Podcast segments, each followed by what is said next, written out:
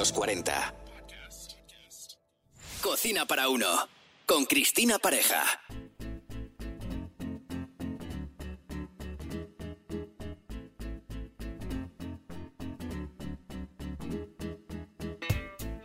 Bienvenidos a este nuevo episodio de Cocina para uno, titulado Razones por las que una receta sale mal. Un placer acompañarte. Nos gusta que las recetas salgan bien y no, no porque las preparemos nosotros van a estar más ricas. Si arrancamos un cocinado, damos por hecho que el resultado va a ser bueno, no tenemos duda. En la mayoría de los casos creemos que sobre la marcha podemos rectificar.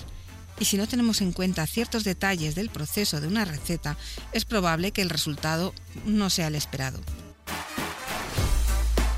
Y aún así, los motivos por los que una receta puede salir mal son muchos. Y aquí os doy cinco grandes razones con las que espero descubráis algo nuevo. Sustituir mal los ingredientes. Partimos de una receta que está correctamente escrita. Los pasos están claros y solo debemos seguir la progresión, pero no tenemos a mano todos los ingredientes. Consejo para no caer en un desastre culinario es combinar los ingredientes que vayas a sustituir con cierto sentido.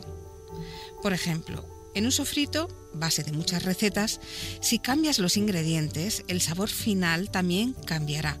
No es lo mismo añadir uno o tres dientes de ajo, o una cebolla blanca que una morada, o añadir un tomate natural que un bote de tomate frito. Y aunque todos los ingredientes tienen importancia, también es necesario medir la cantidad del mismo sofrito. Un equilibrio adecuado y proporcionado en la cantidad de ingredientes es el equilibrio del sabor final de la receta. Si formamos una masa y cambiamos harina de trigo por harina de arroz, saldrá mal el gluten que genera la de trigo no lo tiene la de arroz, por lo que necesitaríamos otros ingredientes añadidos que no indica esa receta para que esa masa quede ligada y bien formada.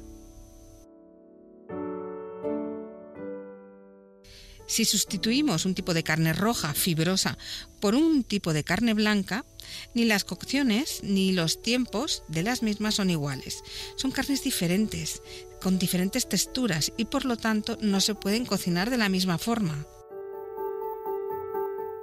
Un ejemplo de hierba aromática es el eneldo, va muy bien en los pescados, pero si lo sustituyes por estragón, encaja, porque tiene aromas parecidos, anisado, y en este caso sí que es un buen sustituto o en unas verduras similares, como la chiribía y la zanahoria. Son parecidas en textura, aunque el sabor no mucho. Pero como la zanahoria tiene un color naranja, aportará a la receta ese color, que no tiene la chiribía, y ahí quedará la diferencia reflejada.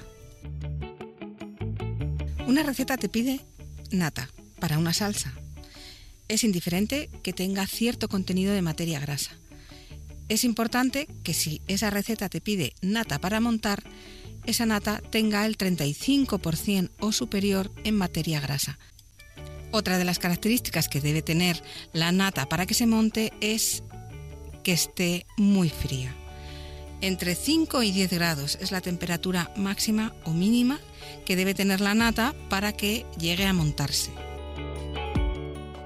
Otro ejemplo, la gelatina por agar agar o viceversa. Aunque los dos productos son gelificantes, se utilizan de diferentes formas y dependiendo de las recetas que elabores, así se deben usar. La gelatina debe rehidratarse en agua muy fría y después no debe superar los 85 grados centígrados para gelificar.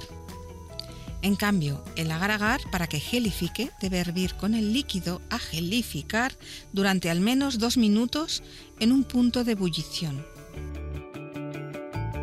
Otro error común a la hora de elaborar una receta es no tener en cuenta las temperaturas. Hay recetas que indican temperaturas medias, altas o suaves. En un horno, la temperatura alta serían 180 grados centígrados o más, la media 175 grados y la baja por debajo de 150 aproximadamente. En una placa de inducción convencional, del 1 al 10 sería la temperatura en el punto 2 baja, en el 5 media y en el 10 alta. En un guiso donde la temperatura debe mantenerse estable y durante bastante tiempo es importante vigilar que sea lo más regular posible.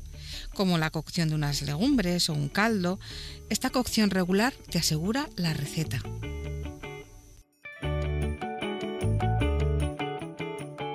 La gran mayoría de las recetas se cocinan a diferentes temperaturas. Y además influye lo que estemos cocinando. Por ejemplo, si cocinamos con mantequilla, debemos tener en cuenta que por sí sola la mantequilla no soporta más de 120 grados. Y si supera esa temperatura, la mantequilla se quema. La mantequilla es un producto delicado y en muchas recetas la temperatura adecuada para integrarla genera muchos errores. Por ejemplo, en la masa quebrada la mantequilla se debe incorporar fría en la salsa bernesa debe incorporarse templada, pero no derretida. En cambio, en una salsa holandesa la mantequilla se incorpora caliente y derretida, a unos 50 grados. En las cocciones de los huevos hay que estar muy atentos, ya que dependiendo de cómo quieras que te quede la yema, será a una temperatura u otra. Hay salsas que debido al alto contenido en grasa eh, por un calor excesivo pueden llegar a cortarse. Por tanto, hay que vigilar esa temperatura y un movimiento constante puede ser fundamental para un buen resultado. En la mayonesa es importante que todos los ingredientes estén a la misma temperatura para que la emulsión se consiga. Si hay un choque térmico entre los ingredientes, la emulsión no se genera.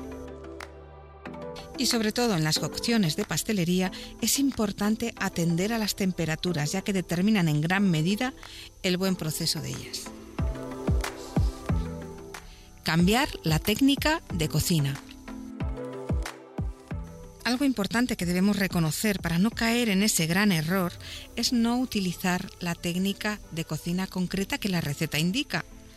No es lo mismo sofreír que asar, ni glasear que gratinar, todas tienen su sentido y por eso es necesario leer una receta completamente para saber si tenemos los recursos necesarios para su elaboración.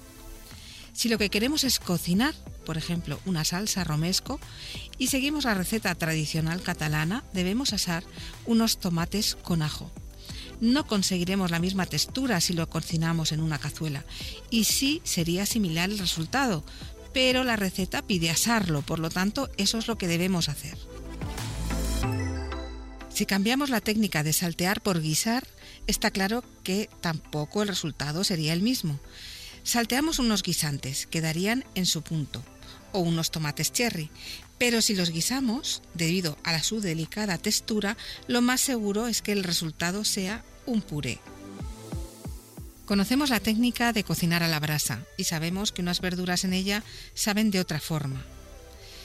No es lo mismo cocinar a la plancha, asar o al vapor. Reconocer las técnicas y saber aplicarlas es de gran ayuda para resolver bien una receta. Pesar los ingredientes. Si la receta pide que pesemos los ingredientes, así debemos hacer. El peso en una cocina es imprescindible y si no tenemos debemos desistir en el intento y buscar una receta donde el peso no importe. Otro tema es calcular los ingredientes con las mismas medidas, como el conocido bizcocho del yogur. Un buen ejemplo. Es justo la medida del yogur con la que incorporamos los ingredientes. La receta es una regla muy sencilla, solo hay que recordar una medida de aceite, dos de azúcar y tres de harina, un yogur natural o de limón, tres huevos, 8 gramos de un impulsor químico tipo Royal, que es prácticamente medio sobre, y una pizca de sal. Puedes aromatizarlo con ralladura de naranja, de limón y una media cucharadita de canela, por ejemplo. Colocamos la masa en un molde tipo plum cake y una vez untado de mantequilla en su interior y enharinado lo podemos hornear a 180 grados durante unos 30 a 35 minutos. Otra forma de cocinar sin pesar los ingredientes es calcular con tazas sobre el peso del ingrediente principal, como la quinoa blanca, por ejemplo. Serían tres veces su peso en agua para cocerla bien.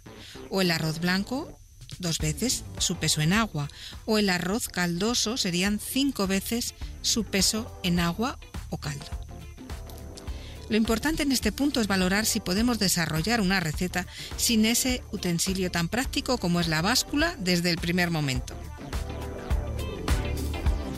Los tiempos. En este punto se basan los grandes fiascos de la historia culinaria y muy relacionado con la temperatura también. Esta es una de las grandes razones por las que las recetas salen mal. Tan malo es ceñirse a unos minutos exactos como no reconocer que a un alimento le falta cocción o se ha sobrecocido.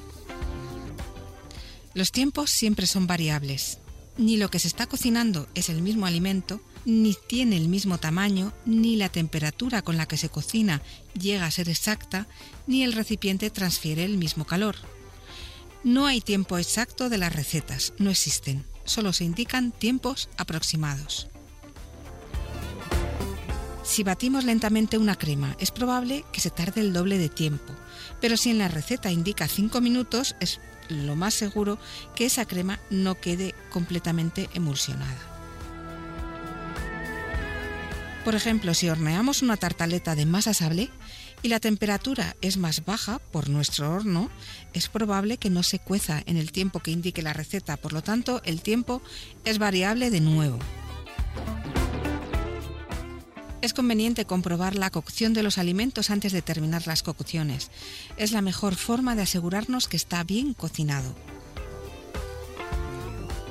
Aunque todos sabemos que al final, si la receta no nos convence, el formato de una ensalada para comer puede ser perfecto.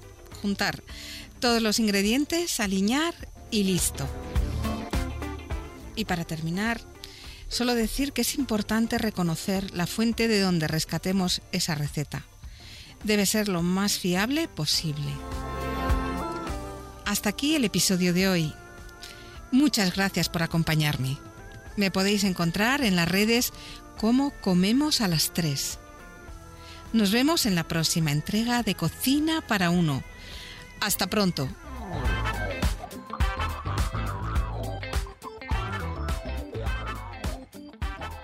Cocina para Uno con Cristina Pareja. Suscríbete a nuestro podcast y descubre más programas y contenido exclusivo accediendo a los 40 podcast en los40.com y la app de los 40.